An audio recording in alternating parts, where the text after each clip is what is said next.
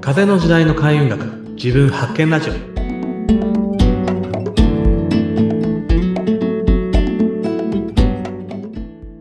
はい、えーこんにちは、えーパワーストーンと開運の人、えー、豊ビこと豊原隆です。ナビゲーターの北村明子です。今日もよろしくお願いしはい、ます。お願いします。さあ、えー前回はですね、浄化についてね、お話をいただきましたけれども、はい、まあ、浄化についてというか、まあ、浄化の前の段階の話前そう前振り前振り。そうですよ、そう。2024年のね、ちょっと始まりがいろいろあったので、ちょっと浄化について聞きたいなと、より詳しくお願いします。はい。そうですね。やっぱりその、運がいいとか悪いとかみたいな話ってよくあるじゃないですか。ありますね。あの、まあ一応僕一応開運は専門家っちゃ専門家なんですけれども、はいその、運を上げていくためにも、なんかいろんな角度のアプローチっていうのがあるんですよね。うんで、その、あの、なんていうかな、根本的な考え方っていうのは入れ替えみたいなところがあるんですよ。まあ悪いものを出していいものを入れるっていう感じですよね。うんうんうんうん、はい。それは習慣もそうだし、食べ物とかもそうだし、あとエネルギー的なものもそうだし、みたいなところなんですけれども、で、その中でまあ、浄化っていうのは割とじゃあ、あの、パワーストーンやってると、まあ本当パワーストーン浄化した方がいいよみたいなとか、あとまあ、そうですね、環境とかそういったところでも浄化した方がいいよみたいな話って、ここ気が悪いよねとか、なんかそういうのありますよね。うん、なあなんかありますあります。もう塩を置いとくとかね、なんかありますよね。なんかそう、街によってもね、あの、例えば、なんだろう、ちょっと夜の街とか歩くと、うんなんか、なんだろう、このまとわりつくような、この空気の感じ、なんかあるんですよね。ありますあります。はい。その辺もあるんですよ。割とちょっと重いエネルギーとか、ネガティブなエネルギーが溜まりやすい場所っていうのも全部あるんですよ。ありますよね。はい。で、まあ、その、ね、やっぱり2024年、ちょっといろいろ、なんていうんですかね、大変なことが起こりながらのスタートだったのでうん、まあ、少しでもね、良くしていくためには、えー自分のエネルギーの状態っていうのをできるだけいい状態に保っていただいた方がいいだろうなというところで、まあ、浄化っていうものを、まあ、ちょっと取り上げようかなという。もう、もう本当にね、なんかね、そうなんです。年初からね、すっきりしないことが多いので、すっきりしたいですね。お願いします、ぜひ。なんかそのエネルギー的なことってついわかんないじゃないですか。すごくエネルギー的に過敏な人とか、なんか何かが聞こえるとか見えるみたいな人はわかるかもしれないですけど、僕も一般の普通の感覚なので、よくわかんないんですよ。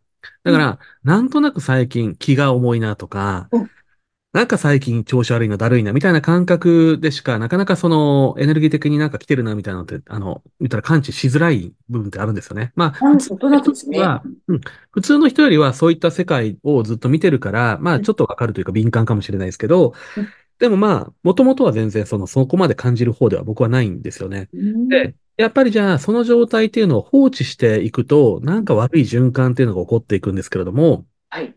それって結構ネガティブななんかエネルギーっていうものがうん、まあこびりついてるっていう状態って結構あるんですよ。でうん。その中で、あの、大きく、そうですね、えーそうだな、まあ、エネルギー的なところで言うと、環境的なところと、あとは、人の思念とか想念みたいなところがうん。一番影響するかなと思ってるんですね。まあ、いろんな影響って他にもあるんだけど、例えば環境で言うと、まあよく言われる、まあ掃除しましょうねみたいな。ああ、掃除すると運気上がるって言いますよね。うんあの、それはまあ間違いないですよね。間違いない。ただ、そうですね、あの、一概に言えない部分っていうのもちょっとあるんですけれども、あの、ただ、基本的にはそ、それはその通りだと思うんですね。うんうんっていうのは、例えば、そうですね、えっと、一応、僕らが、霊、霊障って言ってる、あの、言ったら、うん、まあ、なんか霊的な障害みたいな、エネルギー的な、こう、毒みたいなやつですよね。それで一番強いのが人の感情とか人の思念というふうに言われてるんですよ。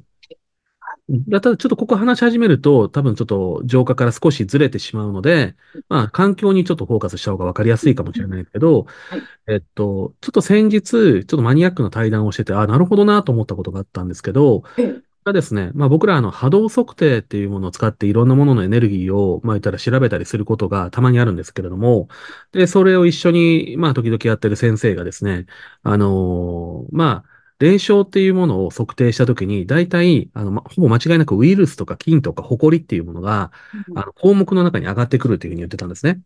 うんこれかかなりマニアックな話にちょっとなっていくかもしれないですけど。菌とウイルス？はいはい。えで、えこれって、あの、すべて、まあ物質的なものなんですけれども、もともとやっぱネガティブな情報を持ってるわけですよ。うん。で、えー、なんていうのかな、そこに、えー、言ったら、わ同じようなものっていうのをエネルギー的なもの、まあ言ったら、なんですか、気が合うっていう言葉っていうのは同じようなものが引き寄せられるっていうような概念なんうん。ですけれども、そうですね。うん。結局そういったものが存在している場所に、うん。えっと、存在しているところにネガティブなエネルギーが吸い寄せられやすいっていうことなんですよね。うん。例えば、えっと、そうですね、えー石をですね、えー川で拾ってきてはいけないみたいな話があるんですけれども、聞いたことはないですかね？あ、い、石拾。ってきちゃいけないんですか？え、そそうなんってだ。いうような話があるんですよ。あの、はいはい。なんかそういった、えっと、水辺にある石っていうのはあんまりうん良くないエネルギーを持ってるよみたいな。で、えこれ、ー、あ、これね、でも、あの、ある意味迷信です。あ、迷信です。あの。うん。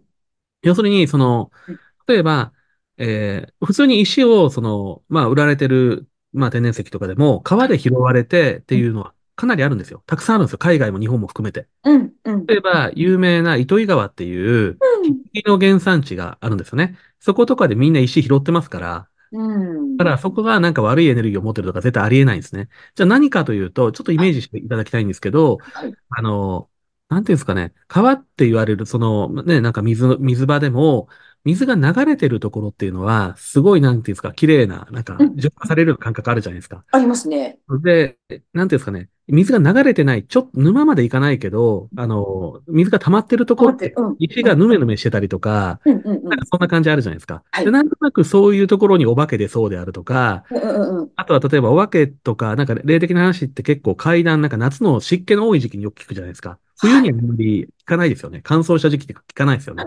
そうですね。確かに。あんま聞かないですよね。うん。結局、じゃあ、それって水も流れてると自分で浄化をす、まあできてるのような状態だから、たら、あの、邪気はあまりつかないんですけど、溜まってる水っていうのは、うん。その、みまあ水が腐っていって、その陰的なね、ネガティブな情報っていうのをこう吸着していくっていう状況が起こるんですね。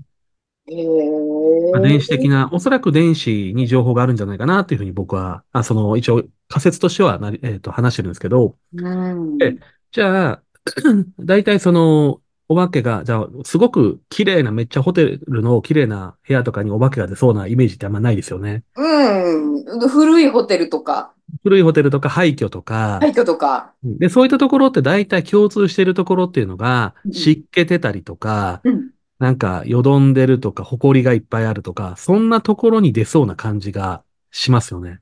もう、あの、そう、人も風も流れてない流。れてない。そう、うん。そこに流れてないっていうことも重要なんですよ。例えば、うん。滝行とかをしてるとき、あ、する、なんかね、なんか修験者の方とかされるわけじゃないですか。うん。あれとかって、バーっと水が、あの、こう降ってきてて、まあ言ったら払われてるような状態。いろいろネうん。ガティブな情情報も一緒にこうね、なんか連れて行ってくれてるような感じなんですうん。よね。うん。で、石を浄化するときも流水、水を流して浄化するというやり方があるんですけど、それも水が流れてるから陰の情報っていうのを全部持っていてくれてるっていう。水ってすごく情報をあの記憶するので、うん。そういうことが行われてるわけですよ。でも流れてないとこっていうのは同じように情報を記憶してしまうので、陰の情報がそこに、あの、電気的にだと思うんですけど、あの、吸着、吸い寄せられてきてしまうっていう感じなんですよ。うん。かなりちょっとマニアックな話を。マニアックだえけど面白い。えーまあ、なんで、えっうん。と、結局じゃあ、掃除、よく水回りとかが汚れてたりとかすると、まあ、じゃあ運が下がるよっていうのは、そこに陰の気っていうか、あの、霊的なものとかも含めて、めちゃめちゃ吸い寄せられる状況を作ってしまってるってことなんですよ。うん。白になっちゃってですね。うん。うん。よりしろってわかりますかねその、言ったらもともとその霊的な、いえっと、陰のネガティブなエネルギーをはい。受け取るための器を作っちゃってですね。あ、そう、そうなる。うん、なんか、うん、イメージしできま。す。うん。そう。だから、例えば、その浄化って、うん。あの、いろいろ、まあ、例えば煙で浄化するとか、火で浄化するとか、水で浄化するとか、いろんな手段あるんですけれども、お掃除をするっていうこと自体が、例えば、え、埃が溜まってるとか、その、カビてるとか、湿気てるとか、そういう、なんか、陰の気が溜まるよりしろっていうのを自分で払っていくっていう行為になるわけですよ。よ、よりしろ、よりしろ。そう。だかはあ。ら、そうそう、あの、悪い邪気が溜まる入れ物をたくさん作っちゃってるということなんですよね。なるほどね。はい、はい。で、これが、うん。あの、ものに関してもよ、よりしろ的な役割っていうのがあるんですよ。ただ、水、まあ、言ったら、パワーストーンとかそういうのも、いい状態であれば、あの、最初は簡単には入らないんですね。でもそこが、あの、どんどんどんどん悪い邪気を浴び続けてると、あの、やっぱりその防御力がなくなって、一回それがね、なんか入ってしまう。多分服とか何でも身につけてるのも全部そうなんですよ。で、それが、うん。ちょっとあの、話が少しずれるんですけど、さっきその感情っていうものの話をね、なんか人の感情ってすごく霊障になるよって話をしたんでうんすけど、はい。一の服も自分がその時にめっちゃハッピーで、なんかすごく例えば、まあ愛に満ちててみたいな状態で過ごしてると、その服とか石とかは、やっぱりその感情っていうのがそこに入っていくんですよ。あの、ちゃんと情報が、その、な記憶されていくんですよ。でも、辛いとか、うまくいかないとか、なんかそういう状態をずっと得てる中で着てた服とか、そういった意思は、その情報を記憶してしまうんですよ。おー、あ、そしうん。たら、あれですか？振られた時に、振られた時に着て、デートに着ていった服は、うんもう、もう着ない方がいいんですかね？ない方がいいかもしれないですね。そういうことか。強く感情と結びついけばつくほどに、そのうん、情報っていうのは記憶されてると思ってもらった方がいい。ね。だから環境っていうのは、ううん。んうん。環境については、そのうん。感情がどうこうとか関係なく邪気を吸ってしまう、あの邪気の呼び代な、より代なんですよ。で、自分が身につけている服とか石とかに関しては。自分が普段行っているか、まあ、ただ人付き合いとかいろんなことの中の感情的な活動の中で、はい。その感情が全部ついちゃうんですよ。